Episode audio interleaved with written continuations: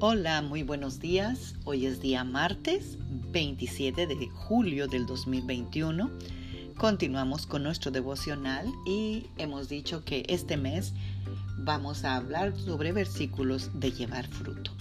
Y el versículo de hoy es Juan 15, 8 que nos dice, mi Padre es glorificado cuando ustedes dan mucho fruto y de esa manera muestran que son mis discípulos. Amadas guerreras y guerreros de Dios, cuando la palabra de Dios habla de fruto, se refiere a tres clases de fruto.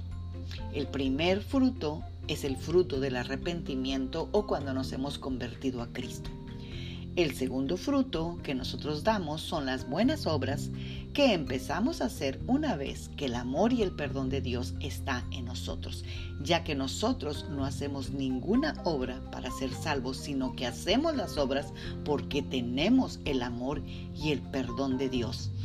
Así que el tercer punto o el tercer fruto, perdón, es el fruto del Espíritu Santo en cada uno de nosotros.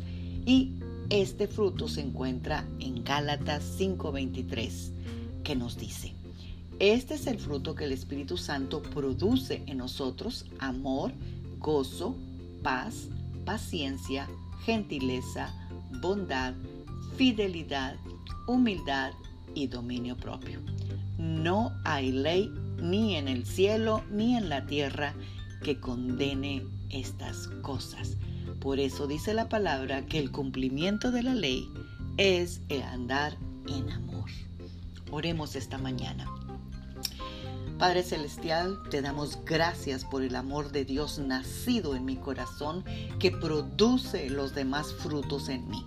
Gracias por el gozo que es mi fortaleza en todo momento y circunstancia. Gracias por la paz que sobrepasa toda circunstancia en mi vida. Gracias por la paciencia, pues sé que tú manejas mi vida. Gracias por la gentileza que me da la habilidad para llamarme bien para llevarme bien con todo el mundo. Gracias Dios por tu bondad, pues tú has sido bondadoso conmigo y yo lo seré con los demás. Gracias por tu fidelidad, pues aunque muchas veces te soy infiel, tú permaneces fiel. Gracias por la humildad, pues sé que si soy tu hija o tu hijo, es suficiente para sentirme seguro y gracias por el dominio propio, pues sé que lo que es mío, nadie me lo puede quitar. Amén. Tengan un bendecido martes, Magda Roque.